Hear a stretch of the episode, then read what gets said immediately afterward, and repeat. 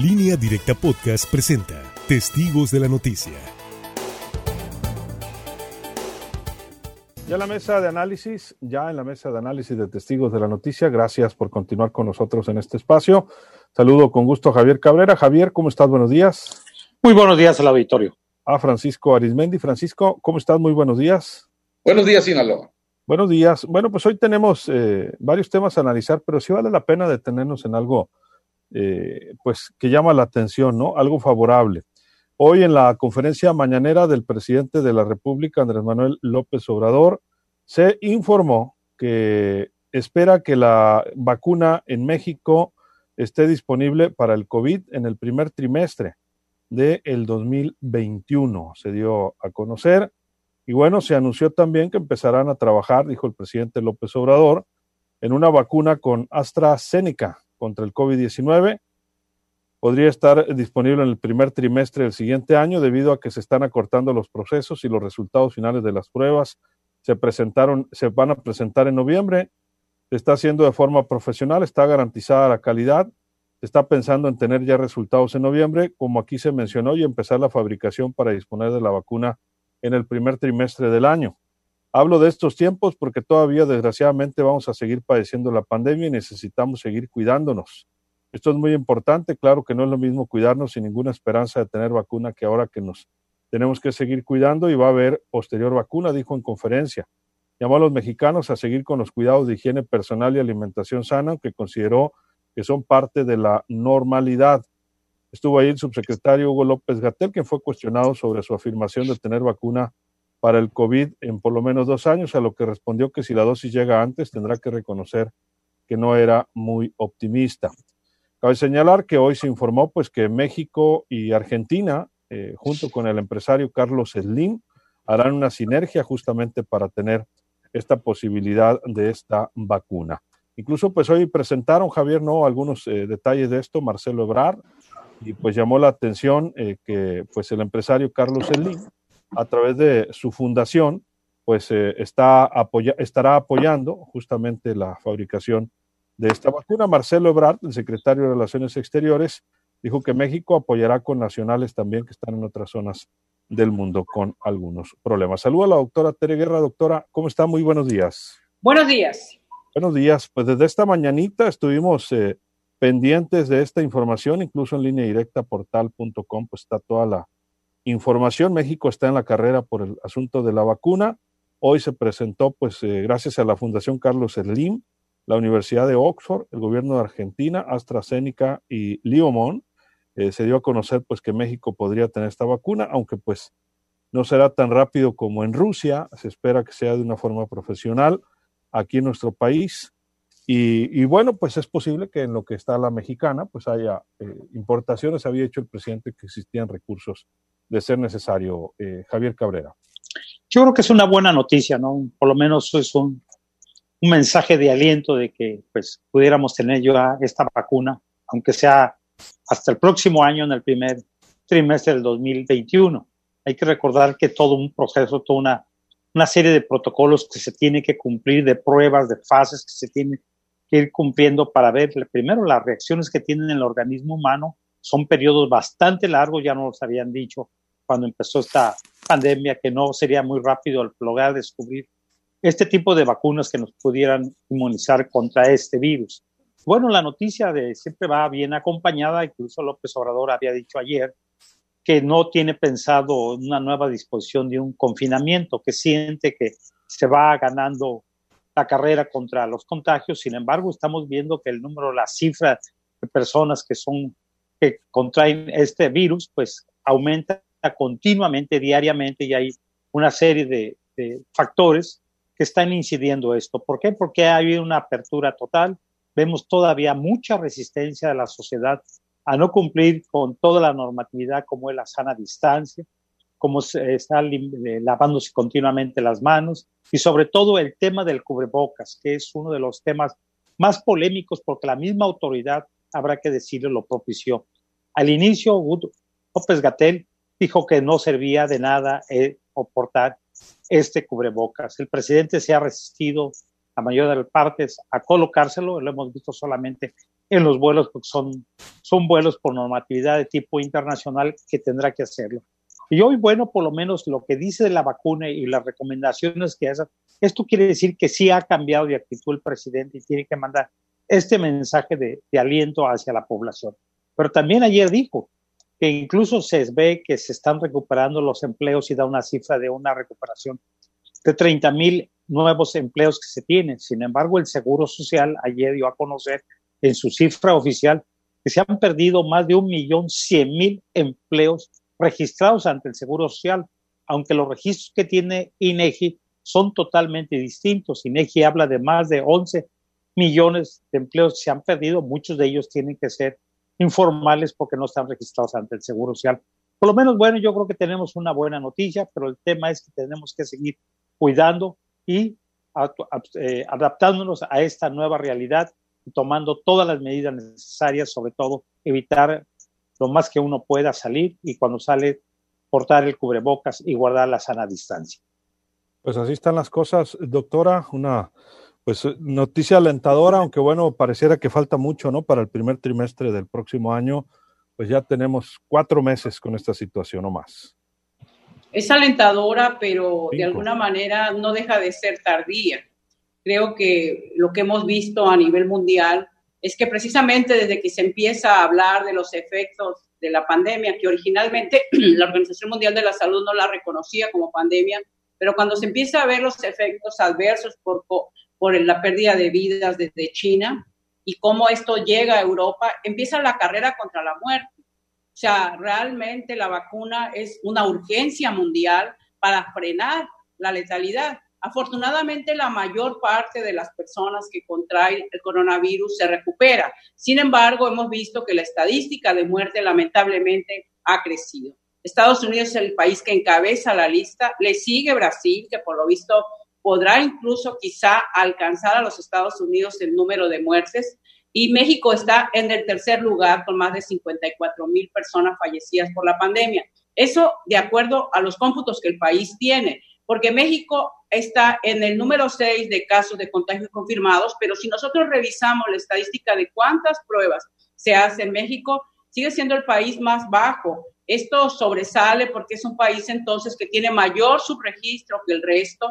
Por ejemplo, el caso de Rusia, no solamente todos estos logros que se han planteado en el tema de la vacuna, bueno, pues también sobresale, yo lo comentaba, porque Rusia tiene aproximadamente 145 millones de habitantes tiene más de 31, 31 millones de pruebas que ha aplicado, mientras que México no rebasa el millón doscientas de pruebas a nivel mundial. Entonces, está en la escala más baja, digo, lo, aplica en el país, pero es de los países que sobresale a nivel mundial por el bajo número de pruebas. Entonces, también en el tema de la vacuna hemos visto pues que Inglaterra está también en esta batalla de producir la vacuna, los Estados Unidos, los países europeos han estado trabajando para la fabricación de la vacuna. ¿Qué es lo que se dice? Bueno, cuando la vacuna esté, que ojalá algunos países lo logren producir realmente, como se dice Rusia este año, pues el problema es cuándo va a llegar al país, porque primero van a cubrir a sus, a sus ciudadanos. Es buena noticia que ya se empiece a entender que los esfuerzos que se tienen que hacer,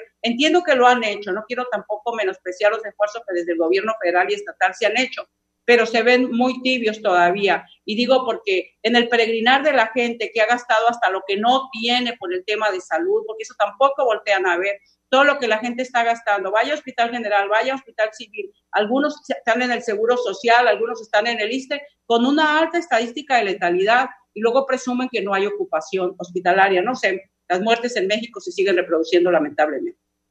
Así es, Francisco. Francisco Arismendi, tu punto de vista.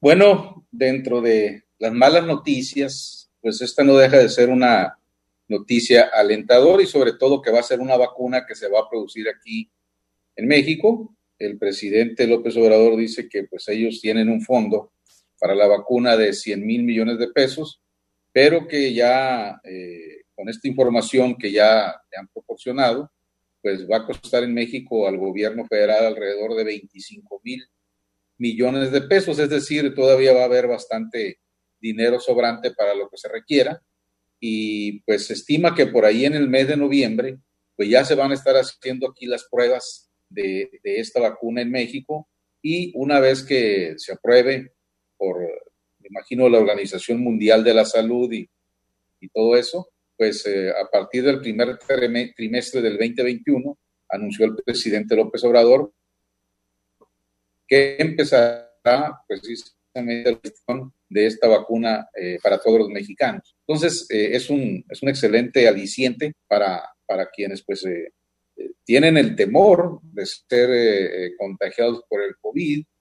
Son millones y millones de mexicanos pues que viven en medio de, pues, ese pánico que ha provocado eh, este virus. ¿Y por qué no? ¿Por qué no va a haber ese pánico? Si hemos visto a dónde están llegando aún las cifras de decesos por esta pandemia, en medio de que todavía se insisten de que pues van disminuyendo y que la curva va bajando, etcétera, etcétera. sin embargo, eh, el índice de decesos se sigue incrementando diariamente, muy fuera, por cierto, muy fuera de todos los pronósticos que hizo el tristemente célebre Hugo López Gatel, que nada más tiene un defensor, que es el presidente de la República, y al cual hoy le dijeron, oiga, usted dijo eh, eh, en medio de todo esto de la pandemia que la vacuna iba a estar hasta dentro de dos años. ¿Cómo ve que ahora parece que ya va a estar eh, más pronto de lo que se imaginaba? Y con, esa, con ese malabar que hace precisamente de su discurso y de su habla, López Gatel dijo, pues significa entonces que no estuve tan, tan optimista en mis pronósticos. Así de sencillo. Así ha sido la irresponsabilidad de este sujeto, que insisto, su único protector es el presidente López Obrador. Pero bueno, ojalá, ojalá que efectivamente empresas tan serias como es AstraZeneca y, desde luego eh, los argentinos que iniciaron a prisa allá todo el laboratorio para encontrar primero la cura al, virus y luego la vacuna. Iban en, en dos sentidos, ellos avanzaron. Es que bueno que ahora en alianza con, con el gobierno de México y con la, organización de Carlos Slim, vayamos a tener los mexicanos en el primer trimestre. Ojalá que antes, pues ya la vacuna precisamente para volver a la relativa normalidad, porque la pandemia a todos nos va a dejar la marca de cuidarnos más en cuanto a los aspectos de higiene. Así es. Eh, ahora, eh, Francisco, doctora Javier, entiendo que México pues tiene que fabricar su propia vacuna. Eso no, eh, limita que si sale otra vacuna en Estados Unidos, por ejemplo, que son nuestros vecinos, y que México ha asignado algunos acuerdos internacionales para tener esa vacuna, pues no se pueda tener este año, ¿no? La vacuna importada, ha dicho el presidente que hay recursos, porque lo que se fabrique el próximo, pues va a llegar, esto del COVID va a llegar para quedarse como llegó la influenza, ¿no? Todos los años, quienes se ponen la vacuna de la influenza, pues se la tienen que poner una, una vez cada año. Seguramente en el caso del COVID será igual y tendrá que entrar al cuadro básico ¿no? de, vacunas para la población eh, vulnerable, que inicialmente y, después para, para más eh, eh, pues ciudadanos, ¿no? distintas edades, como es el caso, insisto, de la influenza, y han dicho pues que sería gratuita una vez que se tenga la, la vacuna en México. Javier, antes de ir a la pausa. Creo que por lo menos es buena noticia, ¿no? Sobre todo que va a ser gratuita, ¿no? Porque las personas empezaron a preguntarse qué va a suceder cuando ya se tenga la vacuna. Hay que recordar que las grandes empresas farmacéuticas, los laboratorios, pues hacen investigaciones, invierten miles de millones de pesos en ello y bueno, lo que quieren es hacer negocio.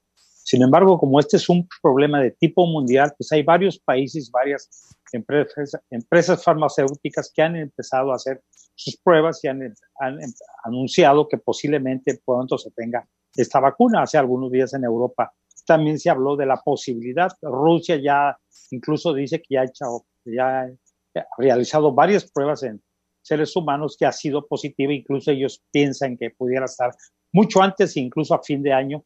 Pero habrá que ver toda, tendrá que hacerse varios, todavía varios experimentos y varios estudios una vez que se tenga la vacuna. En el caso de México, pues tendrá que traerse la vacuna y empezar a hacer los estudios y la aplicación en seres humanos para ver las reacciones en cada uno de los organismos y ver si es tan efectiva como se espera. Entonces yo creo que por lo menos es que tenemos que esperar hasta el mes de junio, julio, cuando tengamos la posibilidad de que pueda, podamos ser vacunados y esperemos ver que no haya reacciones contrarias, que no haya campañas contrarias. Hay que recordar que cuando el tema de la influenza, todas esas campañas que se hicieron contra esta vacuna diciendo que mucha gente había muerto, que muchas mujeres embarazadas habían tenido problemas. Se vino una contracampaña bastante fuerte, que hubo bastante temor entre la población de México y en los Estados Unidos de aplicarse. Incluso todavía en México hay mucha gente que se resiste a aplicarse esta vacuna de la influenza por temor supuestamente a tener algún problema adicional.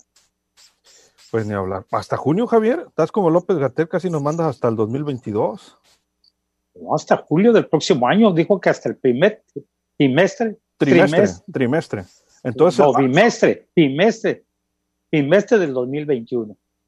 Bueno, entonces eh, o sea, eh, es que tienen que traer la. febrero es el primer bimestre. Sí, pero tienen que venir y traen la vacuna y tienen que hacer pruebas. Verificar y demás. Apenas van a entrar a la fase número dos, tres, perdón.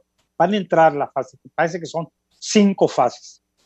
Ah, caray. Son, el problema son los tiempos. No es que hacen una prueba de un día para otro. En lo que está la vacuna mexicana pueden traer de otro lado, no sería la primera, ¿no? Algunas otras vacunas del cuadro básico las traen del extranjero también. Sí, yo, bueno, es que la primera que tenga y que se esté certificada que sí es, yo creo que es la que se va a tener que aplicar. Pero veríamos bajo qué condiciones y qué, bajo qué sistema de comercialización tendría y en qué tiempo pudiera tenerla México, porque la producción no puede ser masiva a nivel mundial. Así es.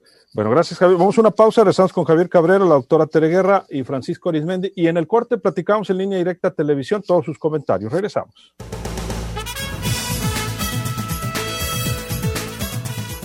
Luis Alberto Díaz, en línea directa.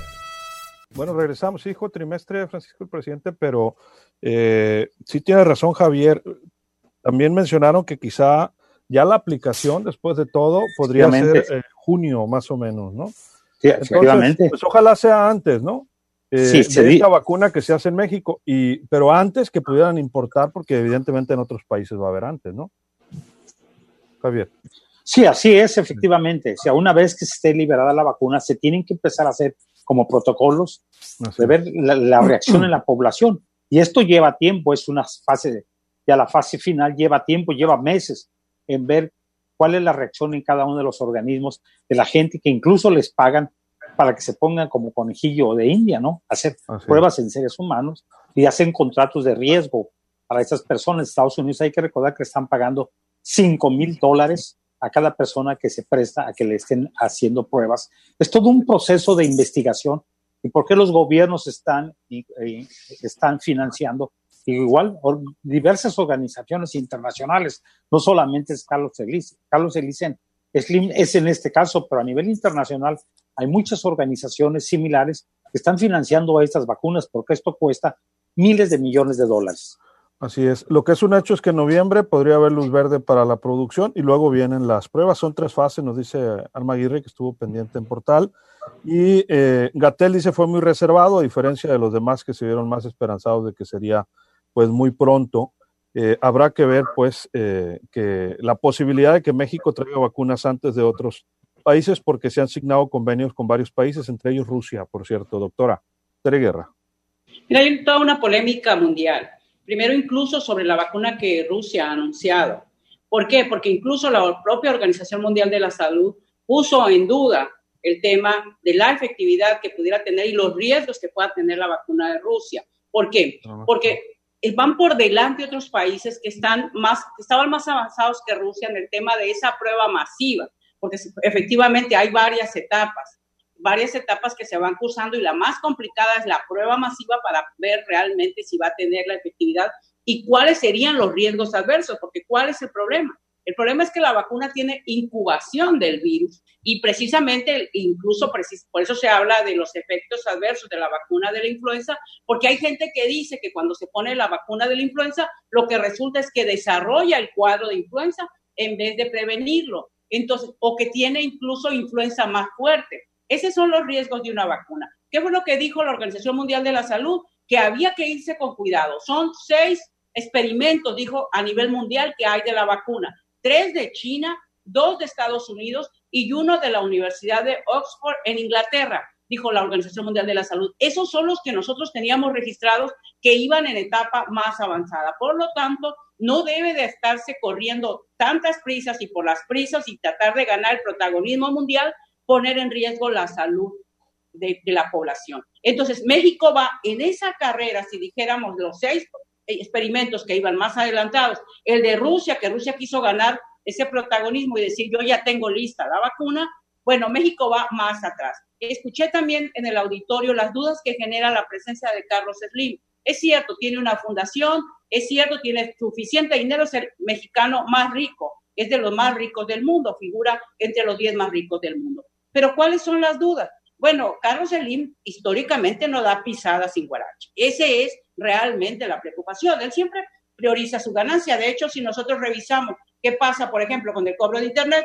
México es de los únicos países que pone esos límites precisamente a través de la empresa de Carlos Slim para seguir ganando. No le resto méritos que esté ahí, pero pues hay que desconfiar. Su dinero lo ha hecho de la mano del gobierno cuando Carlos Salinas de Gortari le dio la concesión de Telmex y pues ahí está y casi siempre busca él seguir obteniendo lucro. Francisco.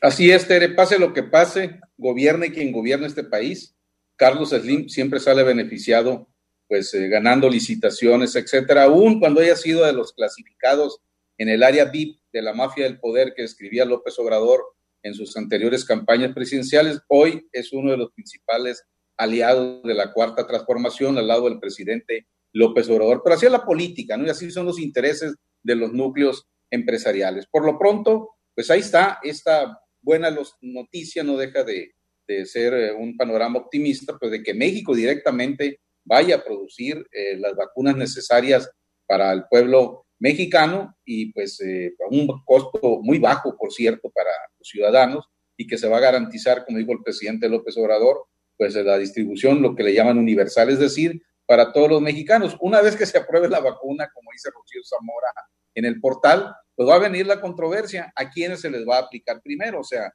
se supone que se les debe de aplicar primero, primero a las personas más vulnerables, es decir, a quienes sean diabéticos, hipertensos, obesidad, etcétera, porque la misma Organización Mundial de la Salud pues ha descrito que son a quienes más daño precisamente hace el COVID cuando los contagia.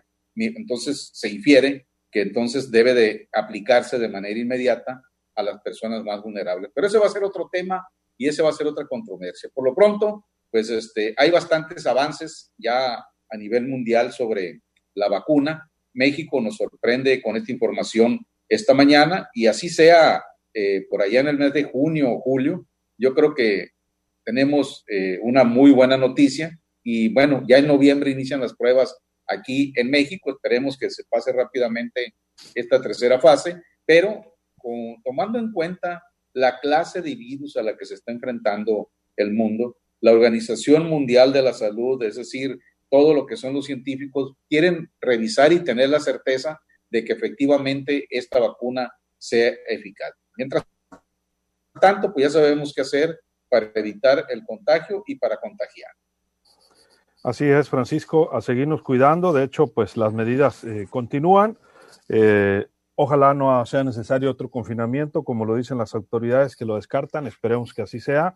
Pero evidentemente, pues el virus está, está en todos lados. Hay que, hay que evitarlo, hay que cuidarse. Vamos a comentarios finales, eh, Javier, 30 segundos. Sí, yo creo que vamos a tener que seguir cuidándonos con vacuna y sin vacuna.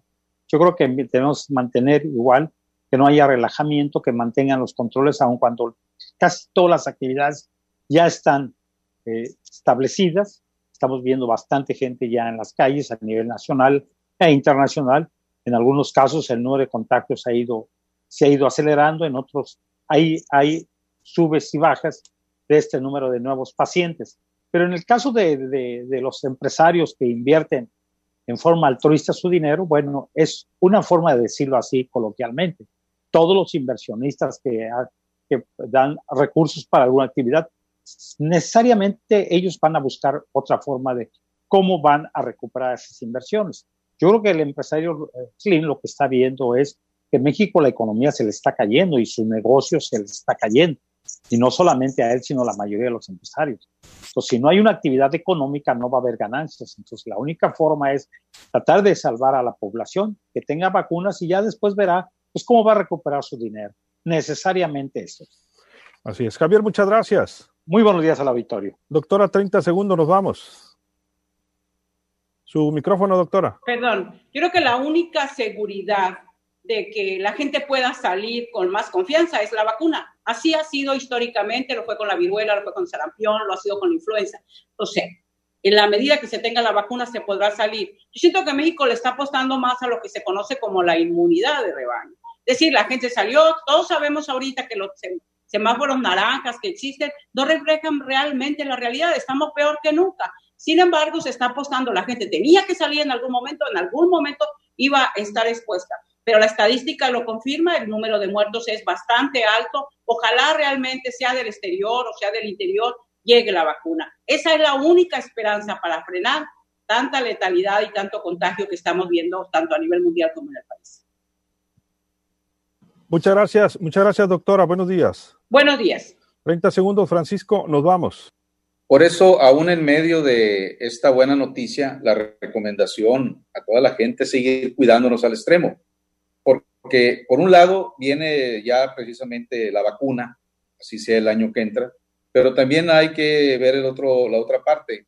la comunidad médica, la comunidad científica, cada día tiene mayor eh, tiros de precisión, vamos a decir así, para eh, menguar, para tratar de evitar eh, la fatalidad, la letalidad en los casos de COVID. O sea, no fue lo mismo enfermarse en febrero que ya enfermarse a partir de julio y ahora en agosto, porque al principio la propia comunidad médica, inclusive en China, estaban confundidos de los estragos que estaba provocando el COVID. Entonces vienen en dos sentidos la vacuna y creo que también se está buscando el tiro de precisión en los medicamentos para que todas aquellas personas con vacuna o sin vacuna en el futuro, pues también tengan, pues, eh, cómo mitigar los efectos de, del COVID-19, como en su momento ocurrió cuando lo de la influenza. Entonces, son buenas noticias y mientras tanto, a cuidarnos, a cuidarnos como si no hubiera en el panorama todavía ninguna esperanza de toda esta situación. Es decir, creo que como dijo Cabrera, con vacuna sin vacuna, yo creo que nos va a quedar toda una enseñanza en el futuro de que tenemos que mantener la higiene a la que ya nos han hecho eh, eh, descripciones la comunidad médica, es decir, un lavado permanente de, manos, vamos, yo creo que nos vamos a quedar para siempre con la sana distancia y, ¿por qué no? También utilizar los cubrebocas. Yo creo que se va a quedar por muchísimo tiempo. Francisco, muchas gracias. Buenos días, Sinaloa. Buenos días, gracias a todos ustedes. Soy Luis Alberto Díaz, que la pase de lo mejor. Acabas de escuchar Testigos de la Noticia, en línea directa podcast.